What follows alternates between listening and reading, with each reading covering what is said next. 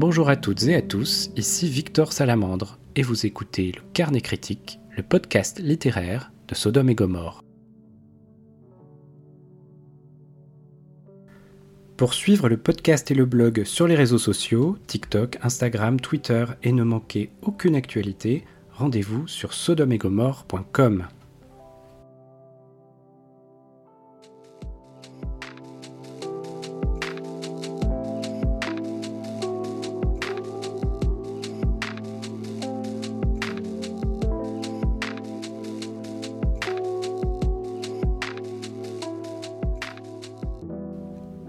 Voilà plus d'un siècle que la Première Guerre mondiale a pris fin.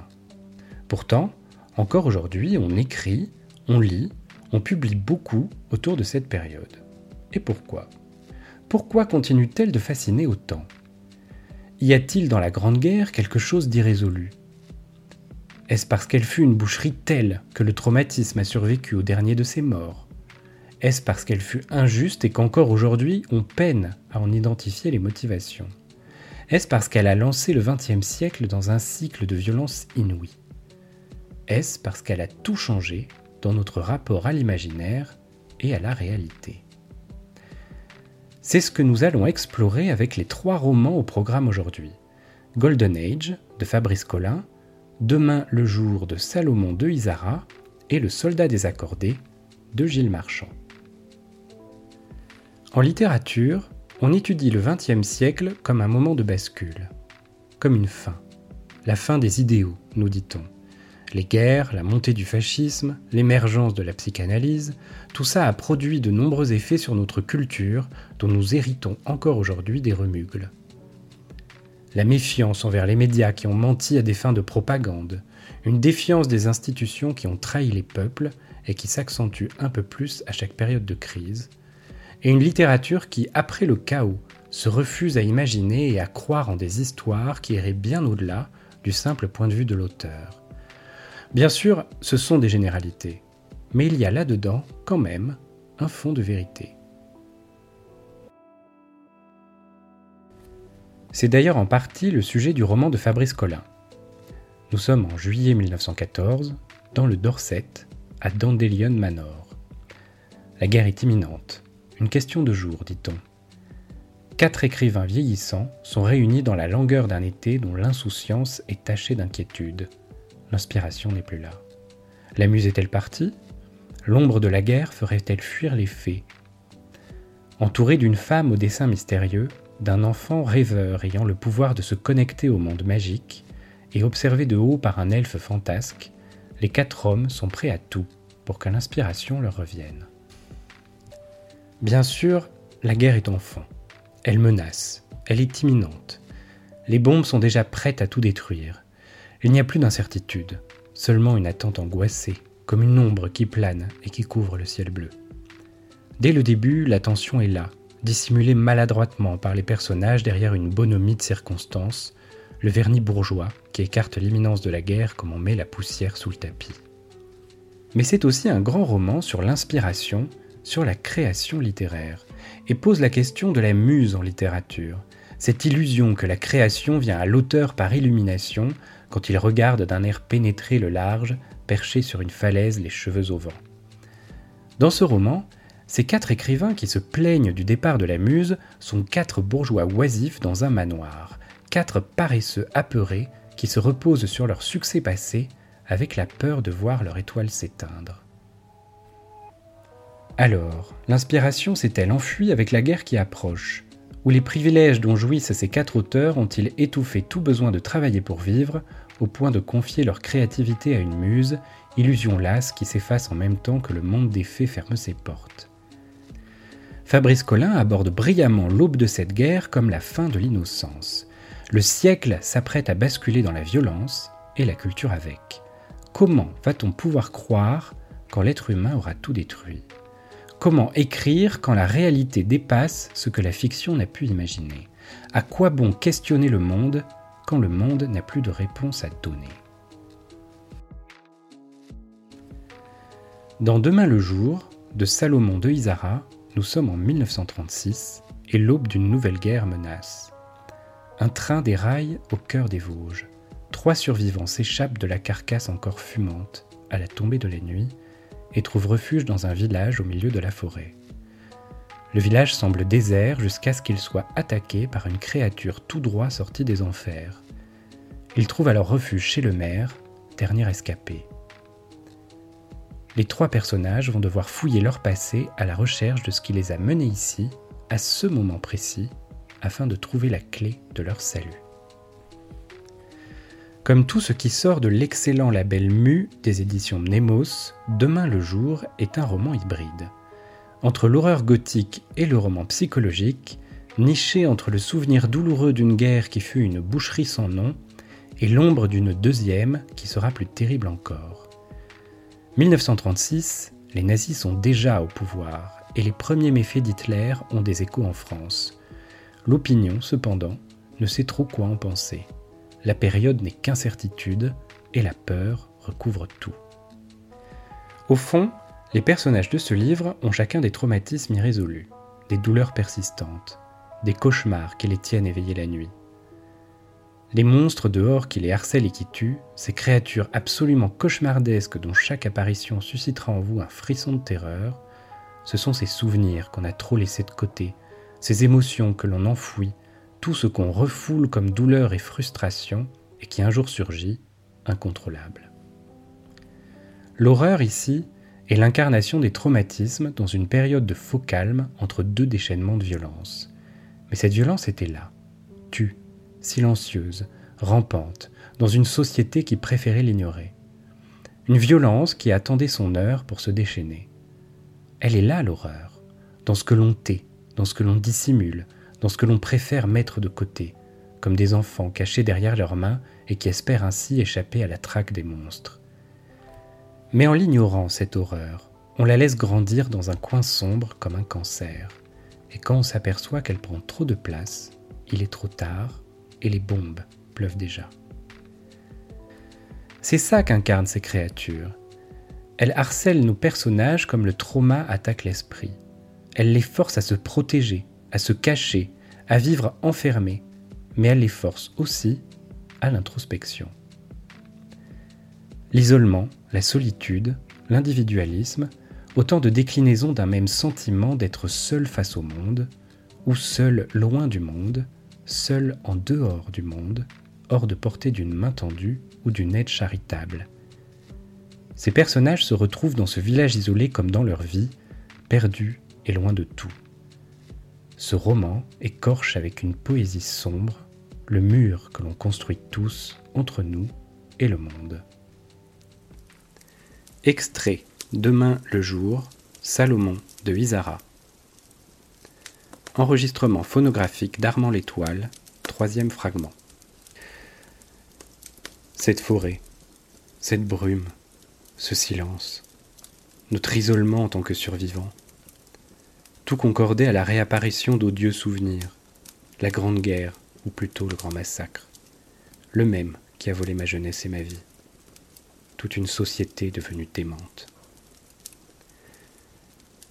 Ça a commencé avec les appels aux armes, la tension quasi palpable qui parcourait toutes les strates de la société, depuis le chômeur dans la rue et l'ouvrier à l'usine jusqu'aux plus hautes sphères politiques. Puis vint le prétexte de l'archiduc assassiné, et les cris euphoriques des plus fanatisés qui, grisés par la vitesse du jeu des alliances et des déclarations de guerre, allaient enfin pouvoir tuer du Bosch. Le jour même, un très beau matin d'août, j'assistais à l'horreur qui nous attendait et qui dissimulait son vrai dessin derrière le grand soleil, le chant des oiseaux et le ciel bleu. Je le sentis comme un coup de foudre inversé. La guerre, la régénération du peuple, la diffusion de cette culture qui dominait toutes les autres, la délicieuse conquête qui rappelait les grandes heures du bourreau Bonaparte. Mais comment une guerre pouvait-elle régénérer un peuple? Absurde. Mais la contamination vira à la pandémie. Les gens qui, autrefois, s'ignoraient, échangeaient désormais avec un enthousiasme jamais ressenti et moins vu encore. Nul ne réalisait on vivait une fête qui durerait le temps d'un conflit, pas plus. Une liesse. On secouait les chapeaux, on transpirait sous les chemises et les uniformes de travail.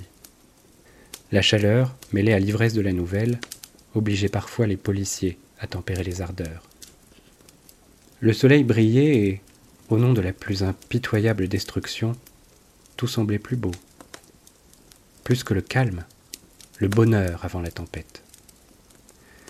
Combien parmi ces joyeux que leurs compagnes considéraient déjà comme des héros ne sont jamais revenus, déchiquetés par des obus, troués par des balles, déchirés par des barbelés, pleurant leur mère couverts de leur propre déjection, agonisant dans les immondices accumulés dans les tranchées, à la merci des nuées de rats prêts à se jeter sur eux sitôt vomi leur dernier souffle.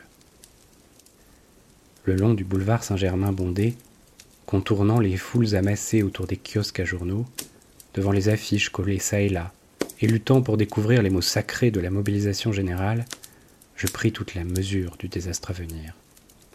J'eus honte devant ces deux drapeaux croisés qui symbolisaient tant le mensonge et la haine dissimulés sous les atours du patriotisme, quand personne ne pouvait définir ce mot, et donc le comprendre.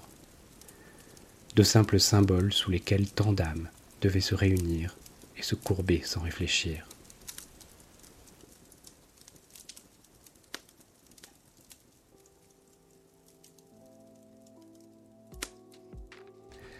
Dans Le Soldat désaccordé, Gilles Marchand nous emmène dans la France des années 20, tout juste sorti de la première.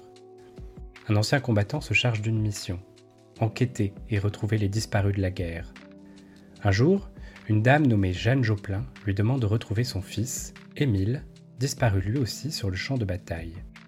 En enquêtant, l'ancien poilu découvre une déchirante histoire d'amour et va se lancer à corps perdu dans la résolution de cette enquête. Franchement, je n'ai pas bien compris pourquoi j'ai pleuré. Mais en fait, je crois que je suis très sensible aux fins irrésolues. Je trouve qu'il n'y a rien de plus triste que l'espoir qui s'arrête net dans l'inconnu. Et donc le besoin d'aller chercher plus loin, de remuer ciel et terre pour trouver un sens à tout ça. La Première Guerre a été une boucherie. On croyait qu'elle serait expédiée en quelques semaines. Les soldats sont partis la fleur au fusil sans penser qu'ils y seraient encore des années plus tard, les pieds dans la boue, des horreurs plein la tête, l'image de leurs camarades explosés gravée dans la rétine. Ce qu'il y a d'irrésolu dans cette guerre, c'est qu'encore aujourd'hui elle n'a pas de sens. C'est juste une étincelle qui a allumé un feu. La décision cruelle et absurde de quelques dirigeants de jeter en pâture leur peuple les uns contre les autres. Un conflit d'ego. Un conflit de monstres. Une fièvre de destruction qui n'a comme synonyme qu'un apocalypse. On a tout détruit, sans méthode, on a lancé dans le tas une avalanche de fer, un déluge de feu. On a meurtri les corps et les esprits. Et pourquoi? Pour rien. Pour plus de misère, plus de violence, plus de frustration. C'est ça que cherche notre personnage. Non seulement l'espoir, mais un sens à tout ça. Penser ces traumatismes avec de l'amour et de la poésie, avec le mythe si beau d'une fille de la lune qui vient sur le champ de bataille à la recherche de son amant poète et qui cueille les bombes comme des fleurs en acier, ce qu'il cherche au fond, c'est cette fin heureuse impossible, une justification valable à la douleur et au traumatisme, une résolution à l'insoluble.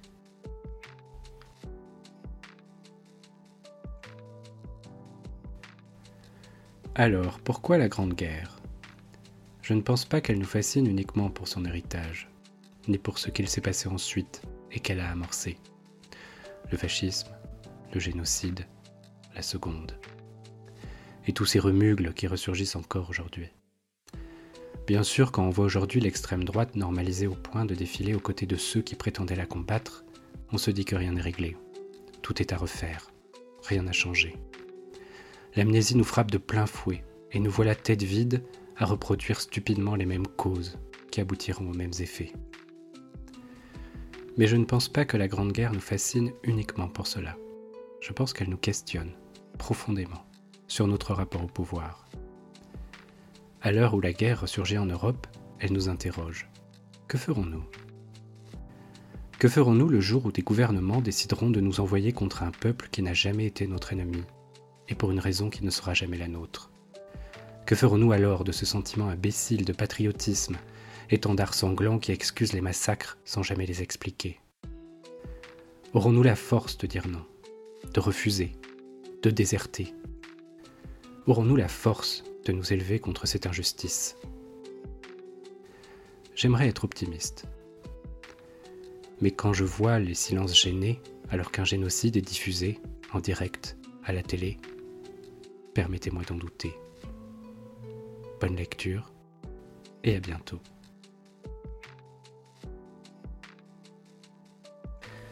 Golden Age de Fabrice Collin est disponible dans la collection Le Rayon Imaginaire aux éditions Hachette. Demain le jour de Salomon de Isara est disponible sur le label Mu des éditions Nemos. Et Le Soldat désaccordé de Gilles Marchand est disponible aux éditions Aux Forges de Vulcain. C'était le carnet critique de Sodome et Gomorre. Si vous souhaitez plus de conseils de lecture, rendez-vous sur sodomegomorre.com.